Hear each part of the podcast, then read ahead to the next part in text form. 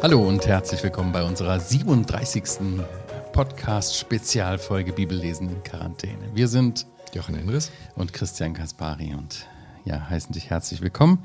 Wir lesen hier von Montag bis ähm, Freitag äh, in dem Markus-Evangelium, tauschen uns darüber aus, unterhalten uns darüber und du triffst uns auf YouTube, Spotify, iTunes und auch bei Radio HBR. Jochen, wir sind weiter auf der Reise genau. durch Galiläa nach Jerusalem. Genau, wir sind aufgebrochen in Caesarea Philippi. Vermutlich ist der hohe Berg, auf den er mit den Jüngern, mit den drei Jüngern ging, auch dort in der Nähe, vielleicht der Hermon. Und jetzt geht es nach Galiläa, Kapernaum und noch weiter runter. Genau. Ja, direkt an, an den, im Anschluss an diese äh, Heilung, die der hier in unserem letzten Abschnitt getan hatte, da kündigt er ja seine Verwerfung, seine Leiden an. Und das ist der Abschnitt, den wir äh, heute vor uns haben. Ich habe mir gesagt, gedacht, so äh, trotz seiner momentanen Popularität irgendwie hatte der Jesus das doch ständig vor Augen, dass er verworfen werden wird, dass er verachtet werden wird von den Menschen und dass er sterben wird. Das war das eigentliche Ziel, was er auch vor Augen hatte, warum er auf diese Welt gekommen ist. Ja, ja. das muss er auch immer wieder den Jüngern vor Augen führen. Genau, das, das äh, schauen wir uns ja gleich an. Da ja. sehen wir auch, dass sie das einfach nicht verstehen. Vielleicht noch ein bisschen Kritik an unseren Bibelüberschriften. Hier ja. steht zweite Leidensankündigung drüber über unseren Versen, mhm. die wir jetzt haben. Und das stimmt natürlich. Es ist die zweite von dreien in unserem Abschnitt, Kapitel 8 bis 10, den mhm. wir jetzt hier besprechen. Aber eigentlich ist es natürlich auch nicht richtig erzählt ist, wie du hattest schon mal darauf hingewiesen, in Kapitel 2, mhm. Vers 20 genau, ähm, da hat er darauf hingewiesen, dass im Zusammenhang mit, ob man jetzt fröhlich oder traurig sein soll, dass mhm. er sagt, es will noch Zeit kommen, da mhm. sind sie traurig. Oder in Kapitel 9 hat er davon gesprochen, dass der Elia zwar gekommen ist, aber dass der ähm, Sohn des Menschen aus den Toten auferstanden stehen müsse. Also da hat er von Tod und von Auferstehung mhm. gesprochen und so. Also es ist nicht so, dass der Jesus nur ein einziges, zweites und drittes Mal darüber gesprochen hat, sondern das begleitet Kommt immer wieder von Anfang an. Scheint ja. das auch durch. Ja. Ne? Aber man sagt natürlich hier zweite Leidensankündigung, ja. weil es in dieser Form genau dreimal so an dieser Stelle im Markus-Evangelium sicher auch charakteristisch ist. Ja. ja, lesen wir Vers 30 bis 41. Und sie gingen von dort weg und zogen durch Galiläa, und er wollte nicht, dass es jemand erfuhr, denn er lehrte seine Jünger und sprach zu ihnen, der Sohn des Menschen wird überliefert in der Menschen Hände und sie werden ihn töten. Und nachdem er getötet worden ist, wird er nach drei Tagen auferstehen. Sie aber verstanden die Rede nicht und fürchteten sich, ihn zu fragen. Und sie kamen nach Kapernaum, und als er im Haus war, fragte er sie, was habt ihr unterwegs besprochen? Sie aber schwiegen, denn sie hatten sich auf dem Weg untereinander besprochen, wer der Größte sei. Und er setzte sich rief die Zwölf und er spricht zu ihnen, wenn jemand der Erste sein will, soll er der Letzte von allen und aller Diener sein. Und er nahm ein Kind und stellte es in ihrer Mitte, und er nahm es in seine Arme und sprach zu ihnen, wer eins von solchen Kindern aufnehmen wird, in meinem Namen nimmt mich auf, und wer mich aufnehmen wird, nimmt nicht mich auf, sondern den, der mich gesandt hat. Johannes sagt zu ihm, Lehrer, wir sahen jemand Dämonen austreiben in deinem Namen und wir wehrten ihm, weil er uns nicht nachfolgt. Jesus aber sprach, wehrt ihm nicht, denn es ist niemand, der ein Wunder in meinem Namen tut und bald darauf schlecht von mir reden kann. Denn wer nicht gegen uns ist, ist für uns. Denn wer euch einen Becher Wasser zu trinken geben wird, aufgrund dessen, dass ihr Christus angehört, wahrlich, ich sage euch, er wird seinen Lohn gewiss nicht verlieren. Ja, der Jesus spricht hier von seinen Leiden, von seiner Hinrichtung und ja, seiner Auferstehung, er wird nach drei Tagen auferstehen. Auch in dem, ja, in dem Momenten, in denen er Großes irgendwie durch, ja, durch die Kraft Gottes auch wirkt, in der Abhängigkeit von Gott wirkte, wusste er, dass er eines Tages ohne jedes Mitleid dastehen wird und äh, die Menschen ihn wirklich ja, kreuzigen werden, ihn zu Tode bringen werden ihn grausam zu Tode quälen werden. Und ich habe hab mich gefragt, wie geht der Jesus damit um? Also er, man sieht ja eine äußerste Gefasstheit in dem Wissen, dass er ja auch dem Tod entgegengeht. ähm, ja, für die Jünger sicherlich auch nach, nachwirkend, äh, bleibend im Gedächtnis, wie der Herr Jesus mit, diesen, ähm, mit diesem Leid, mit dieser Gewissheit zu erwartenden Leides irgendwie umgehen wird. Auch äh, haben Sie da sicherlich raus gelernt. Äh, ja, wie gehen wir mit, mit Ablehnung um und was können wir hier auch von dem Herrn Jesus lernen davon? Er nimmt die Jünger ja hier extra. Er will nicht, dass jemand das erfährt. Irgendwie scheint mir das so, Jochen, kannst mich gerne korrigieren, aber dass es hier so eine Wende gibt. Jetzt ist so dieser öffentliche Dienst auch ein Stück weit äh, zu Ende.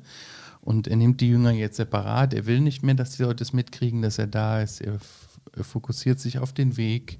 Er gibt den Jüngern vieles mit. Kann man schon so sagen, ne? Würde ich auch unbedingt unterstützen. Ich finde, das ist hier sehr unterstrichen. Er, er möchte nicht, dass jemand es erfährt, dass sie in Galiläa sind, mhm. denn er lehrte sie, heißt es hier, ja. Also ja.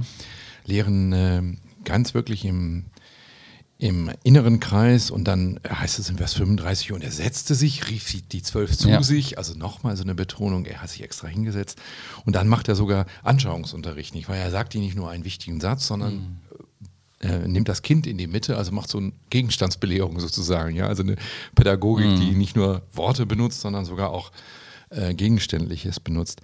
Ja, ganz besonders. Und ich denke, das war immer ein besonderes Anliegen des Herrn, die Jünger in dieses Verständnis hineinzubringen. Im Johannesevangelium haben wir ganz zum mhm. Schluss ja diese fünf Kapitel 13 bis 17, nicht wahr, wo er nur die elf Jünger um sich herum schart, nochmal ganz kurz vor der Kreuzigung und ihnen nochmal ganz besonders Belehrung mitgibt.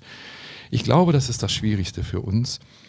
Aber es ist auch so schön, dass Gott dieses Schwierige hier gut vorbereitet in ihren Herzen. Und was du sagtest, da dachte ich auch noch, ja, wie, wie hatte er die Kraft, dieses zu tun? Er hatte vom Vater gehört, das ist mein geliebter Sohn, nicht mhm. wahr? Er wusste sich mit dem Willen des Vaters in Übereinstimmung. Mhm. Darauf kommt es an. Wenn die Leute mit uns nicht übereinstimmen, dann mhm. was uns Kraft gibt, ist, dass wir sagen, aber Gott will das. Mhm. Ich tue ja. hier nichts anderes, als was Gott will. Ob es nun um Dämonenaustreibung geht, wie vorher in dem Abschnitt, oder ob es hier darum mhm. geht, ihnen zu sagen, ich gehe tatsächlich diesen Weg. Ja. Ich glaube, dass es auch mit, damit zusammenhängt, dass die Jünger das hier nicht verstanden. Das haben wir ja gelesen im Vers 32, weil die überhaupt gar nicht der Sinn danach stand. Ne? Ja. Ich meine, die waren mit Jesus unterwegs und andauernd jeden Tag passieren Wunder, viele Wunder. Und irgendwie die Popularität von Jesus scheint hier kein, kein Ende zu nehmen. Wenn ich daran denke, was wir in dem letzten Abschnitt hatten, äh, wo, wo er äh, runterkommt von Berg, äh, da, da, ist die Volksmenge, die laufen herbei und begrüßen ihn in Vers 15 im Kapitel mhm. 9. Ne? Mhm. Also er ist so beliebt und, und mhm. die Menschen äh, kommen zu ihm und die kriegen das überhaupt nicht übereinander. Ja. Wenn der Herr Jesus jetzt hier von Leiden äh, spricht und, und so weiter, das kommt ihr, das passt für sie gar ja. nicht. Ne? Übrigens, das ich sehe gerade hier, ich glaube, du hast gar kein Licht auf dem Gesicht. Stimmt. Ach, jetzt leuchtet er. Ich denke, wieso sehe ich denn ist, den wenn man Jochen improvisiert, ja. ja, gut. Jetzt haben, wir den Jochen auch ins, hören, jetzt haben wir den Jochen auch ins rechte Licht ah. gerückt. Vielen Dank, wenn das so einfach wäre. ja, ähm, er hilft ihnen ein bisschen, ja. denke ich, indem er hier auch, ich finde, ein ganz interessantes Wortspiel macht. Er sagt von sich selber, dass er der Sohn des Menschen ist. Das ist ja sein Lieblingstitel. Er nennt ja. sich nicht meistens Sohn Gottes, das mhm. ist er auch, aber er sagt eben sehr häufig Sohn des Menschen. Also Sie hatten ja gerade den Petrus gehört, der, der gesagt hatte, du bist der Christus. Und von den anderen Evangelien wissen wir, da hat er auch gesagt, du bist der Sohn Gottes. Ja. Aber er sagt, der Sohn des Menschen, er redet von sich. Und er sagt, der Sohn des Menschen wird in Menschenhände gegeben. Das ist ja so ein Wortspiel, oder? Finde ich. Ja, Menschen können mit Menschen machen, was sie wollen. Das verstehen wir sehr wohl. Mm. Und dass er auf seine Göttlichkeit sozusagen darauf verzichtete, von ihr Gebrauch zu machen, die er nicht ablegen konnte, aber darauf verzichtete, davon Gebrauch zu machen. Darauf bereitet er sie vor. Mm. Ein Mensch gibt sich in Menschenhände. David sagt das mal, der ja nun wirklich nur Mensch war, nicht wahr? Das Schlimmste, was mir passieren könnte, wäre, wenn ich in Menschenhände falle, nicht wahr? Mm. Der Jesus sagt hier, dass ich lasse das zu. Ich äh, lass mich Sohn des hm. Menschen nennen und gehe in Menschenhände. David hat darum gebeten, auch dass Gott ihn nicht in genau, Menschenhände genau, begibt. Ne? Am Ende des Samuel-Buches, nicht ja, wahr, als Gott ja. ihm das mal vorstellt. Ja. ja. Mhm. Warum fürchten Sie sich hier, ihn zu fragen? Ist es Ihnen irgendwie peinlich oder? Ja, ich würde schon sagen, oder? Oder hast du den Herrn Jesus bisher kennengelernt, dass man ihm nichts fragen darf, dass er dann unwirsch wird, dass er dann sagt, ich möchte euch nichts erklären, aber ich glaube, es ist dieses, oder? Warum ist uns etwas peinlich? Warum fragen wir manchmal nicht? Weil wir schon ahnen, wie die Antwort ist und weil wir denken, ich denke ja gar nicht, ich will ja gar nicht so, ich will es ja gar nicht wissen, oder? Also, mhm. es ist peinlich, dass es mhm. immer noch nicht verstanden hat. Im Kapitel 8 hat er ihnen gesagt, habt ihr immer noch nicht verstanden? Ja. Und jetzt hier, es gibt ja noch eine Stelle, wo sie hier schweigen und nicht sagen wollen. Mhm. Sie aber schwiegen, Vers 34. Ja. ja. Und da ist es ganz offensichtlich, dass sie nicht reden wollen, weil es ihnen ja. peinlich ist, oder? Weißt du, wenn ich gerade damit beschäftigt bin, wer von uns beiden der Größere ist, dann stört dieses Gespräch darüber, dass der Jesus ans Kreuz gehen will, oder? Das passt irgendwie nicht dazu, oder? Ich verstehe das nicht, aber ich will das auch nicht so richtig verstehen. Das, ich fand das voll peinlich, dass sie da so drüber reden und der Jesus erwischt sie ja auch dabei. Er fragt ja. sie ja, obwohl er natürlich genau wusste, worüber sie sprachen. Und äh, das war auch bestimmt ziemlich traurig für ihn, ne? dass seine Jünger äh, hier, äh, wenn er sich auf seinen Leidensweg vorbereitet, sich darüber Gedanken machen, wer von ihnen denn der Größte ist. Absoluter Kontrast. Ne? Ja. Er redet darüber, was er auf sich nehmen will, und sie mm.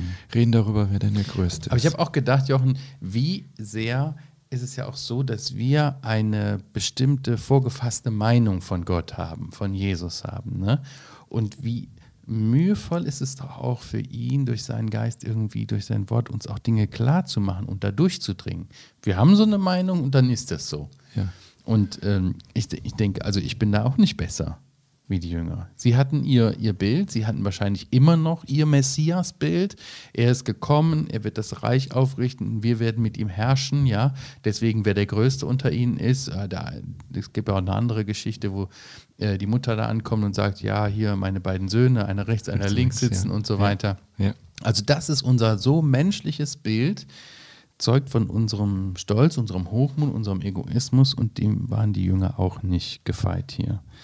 Also ich möchte auch von diesem Abschnitt mitnehmen oder von diesem Verhalten der Jünger. Mhm. Wo äh, setzt das einen Spiegel uns gegenüber und ja. sagt uns eigentlich, dein Schweigen, ist das manchmal, weil du einfach sagst, ich will schweigen, weil ich will besser zuhören können und so. Das wäre ja gut, also nicht immer ist Reden das Richtige. Aber schweigst du und fragst du nicht nach, weil du eigentlich nicht akzeptieren willst, mhm. weil du eigentlich mit ganz anderen Gedanken beschäftigt bist, weil du über deine Größe sinnierst, während er von seiner Niedrigkeit. Mhm. Ähm, also ich glaube, wir sollten uns da auch manchmal hinterfragen, warum schweigen wir jetzt, warum fragen wir nicht nach, warum verstehen wir immer noch nicht, weil wir, hm, wir haben auch ein Problem damit, ja. Also mhm. groß sein, darüber können wir uns gerne unterhalten, aber mhm. klein sein, das ist nicht so.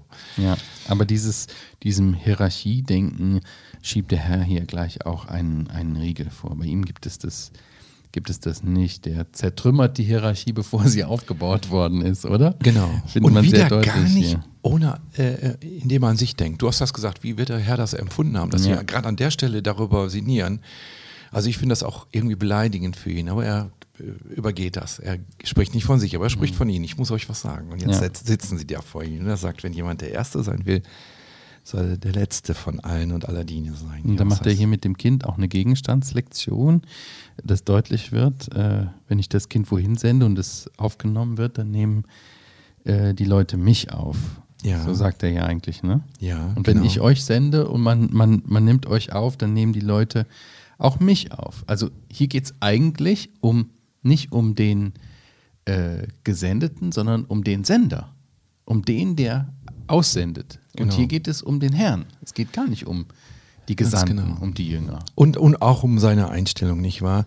Also, wir haben ja heute ein recht hohes Bild von Kindern, aber ich glaube, in der damaligen Gesellschaft muss man einfach sagen, dass Frauen und Kinder wenig galten. Mhm. Vielleicht kann man sich da hineinversetzen, wenn man in Afrika sieht, wie viele Kinder dort herumlaufen auf den Straßen und so, dass, wie die Altersverteilung dort ist. Irgendwie ist dann kommt's auf, scheint es auf Kinder nicht so anzukommen, hm. sag ich mal. So scheint das damals gewesen zu sein. Also ein Kind war etwas Geringes. Es ist nicht so wie heute, wie wir sagen, ach komm mal her. Das ist was Ungewöhnliches, was der Herr hier tut, dass er ein Kind in die Mitte stellt und dass er sagt, guck mal, das ist gering in euren Augen, aber für mich ist das wertvoll. Ich umarme das, ja.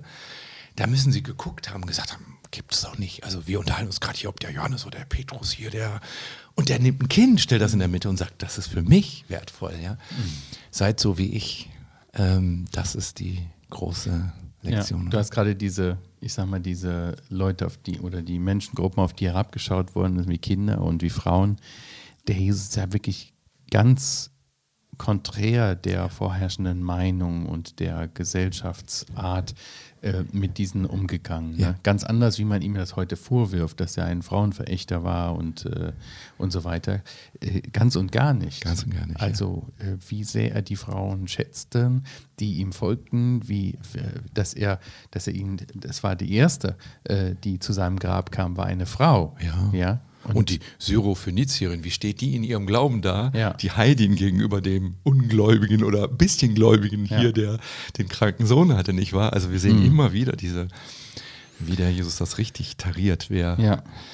Absolut. Also hier ist nicht der Botschafter das Wichtigste, sondern der, der aussendet, in dessen Namen äh, der Botschafter äh, da ist. Ja. Und die Motivation ist nicht, ich muss groß sein, mhm. sondern ich muss die Menschen so sehen, wie Gott sie sieht. Und er sieht das Kleine und das Geringe und achtet mhm. darauf. Ja? Also nicht, boah, der Petrus, der ist ja jemand, sondern ja. nein, das Kind ist auch jemand. Ja. Und das will ich Wert nehmen, wenn, wenn der Herr das Kind mir in den Weg gestellt hat, mhm. gesandt, gesendet hat, wie du sagst dann. Aber können, ja, man kann auch sagen, dass der Erfolg eben nicht bei uns liegt, sondern äh, an dem, was Gott durch uns wirkt. Und das war ja auch das Problem, was wir in, dem, in, dem, äh, in der Lektion davor hatten, wollte ich gerade schon sagen, dem Abschnitt davor, dass die Jünger ja unfähig waren äh, zu handeln aus Glauben und genau. hier den, den äh, besessenen Jungen da zu heilen. Das war ihnen ja gar nicht äh, möglich.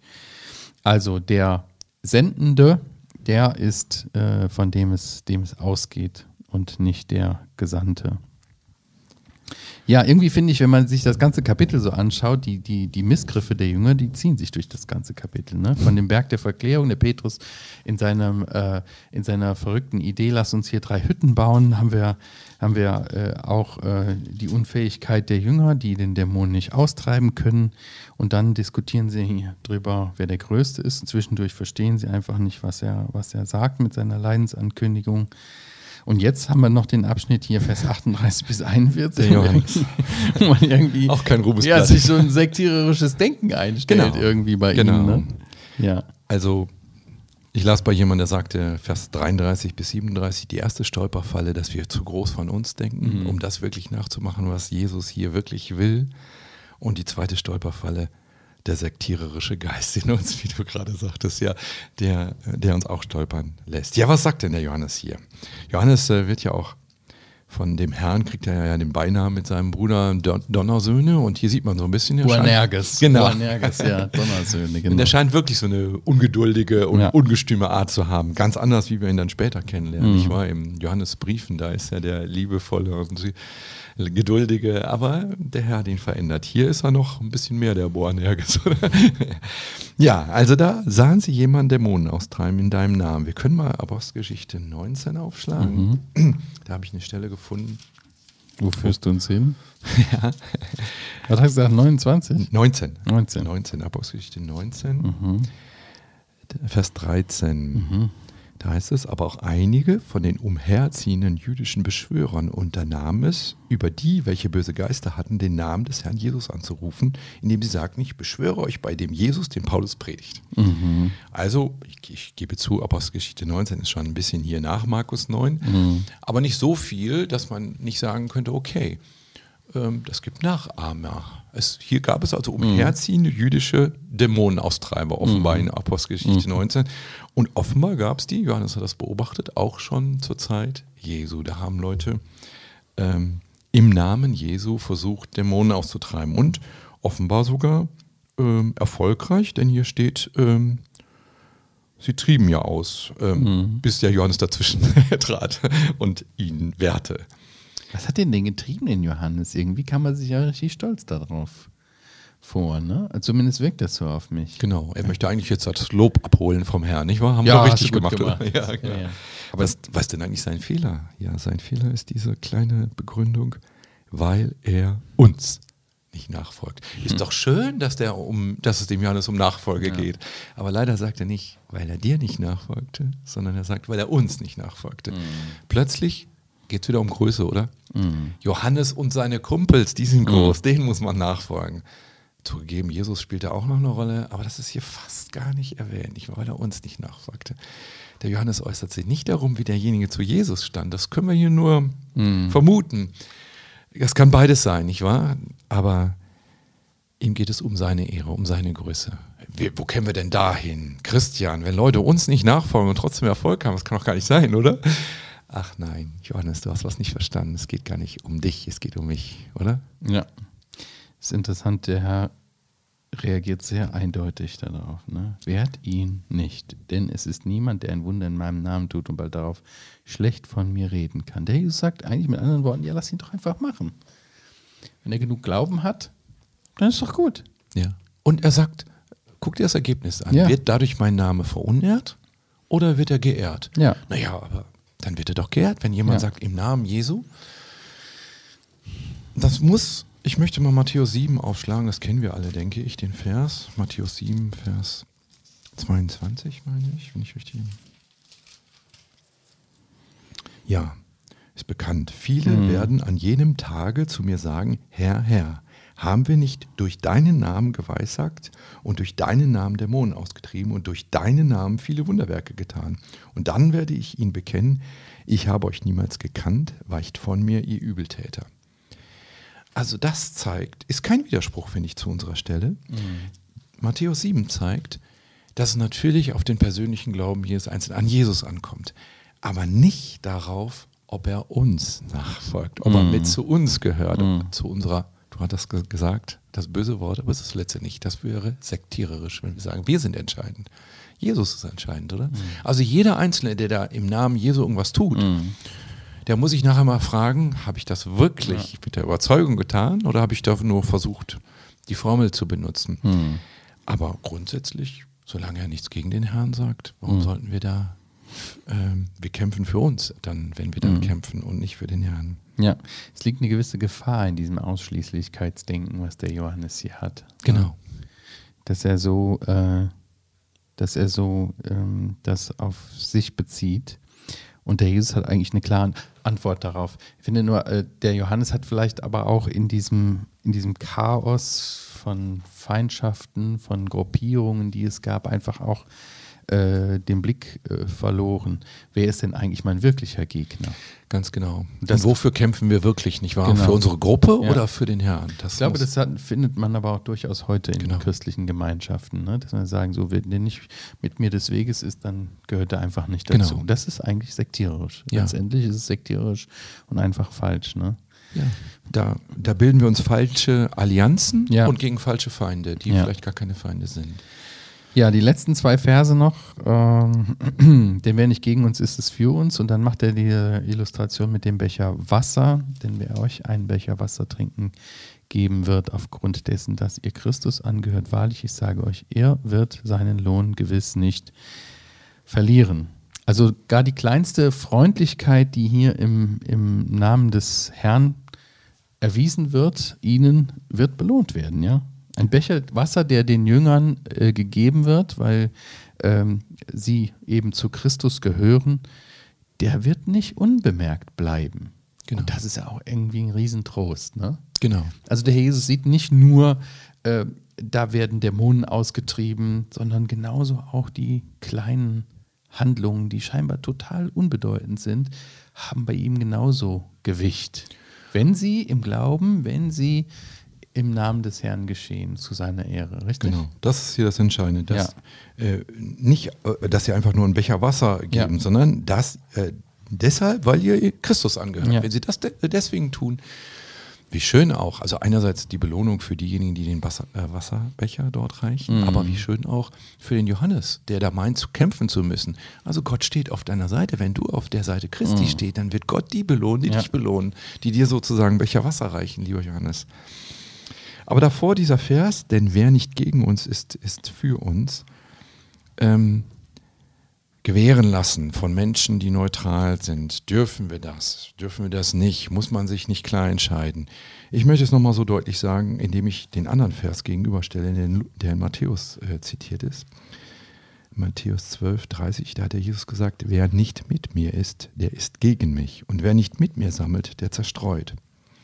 Klingt fast so wie hier, nur gegenteilig. Aber wo ist der Unterschied?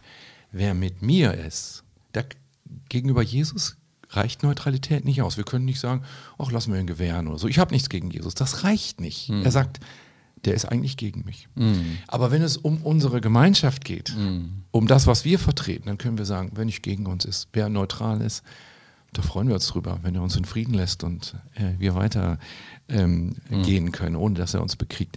Die beiden Dinge auseinanderzuhalten, ich glaube, so, das ist so schwierig. Und das ist mhm. genau der Unterschied zwischen Sekte, zwischen wir machen uns mhm. groß und dem, der Herr ist groß. Mhm. Ja, Vers 41 nochmal, ähm, dass ihr Christus angehört. Also die Zugehörigkeit zu Christus, die bewahrt uns auch vor jeglichem Parteigeist, Parteilichkeit und äh, dass man sich irgendwie äh, ja, in Kleinigkeiten genau. streitet. Sicherlich ist es notwendig und wichtig, zu der Wahrheit zu stehen und auch äh, die Wahrheit zu verteidigen, das Wort Gottes, aber wenn jemand nicht mit uns ist, muss er doch nicht gegen Christus sein. Genau, denn das Heil ist nicht aus uns, sondern allein aus Christus, aus Christus genau. Ja. ja, vielleicht, wenn wir diese, ich sag mal, diese Sichtweise auch haben, die der Herr hier seinen Jüngern, ähm, äh, seine Jünger lehrt, dann kann uns das doch bewahren, auch vor Eifersucht im christlichen genau. Dienst. Und auch davor, zu, uns zu fragen, wer ist denn jetzt der Größte, welche ja. Gruppierung ist denn die größte, sondern einfach zu sagen, der Herr gibt uns allen die Kraft und er belohnt uns alle. Ja. Sehr gut. Wir sind am Ende angekommen. Oh, schon wieder so. Ja, guck mal, wir haben schon 26 Minuten. Gut. Ja, ähm, wir sagen Tschüss an dieser Stelle und freuen uns, wenn du das nächste Mal wieder mit dabei bist. Wenn du Fragen hast, schreib uns gerne podcast.heukelbach.org. Gerne kannst du auch einen Kommentar hinterlassen bei YouTube oder eine gute Bewertung. Wir sagen Danke und Tschüss, bis zum nächsten Mal. Tschüss.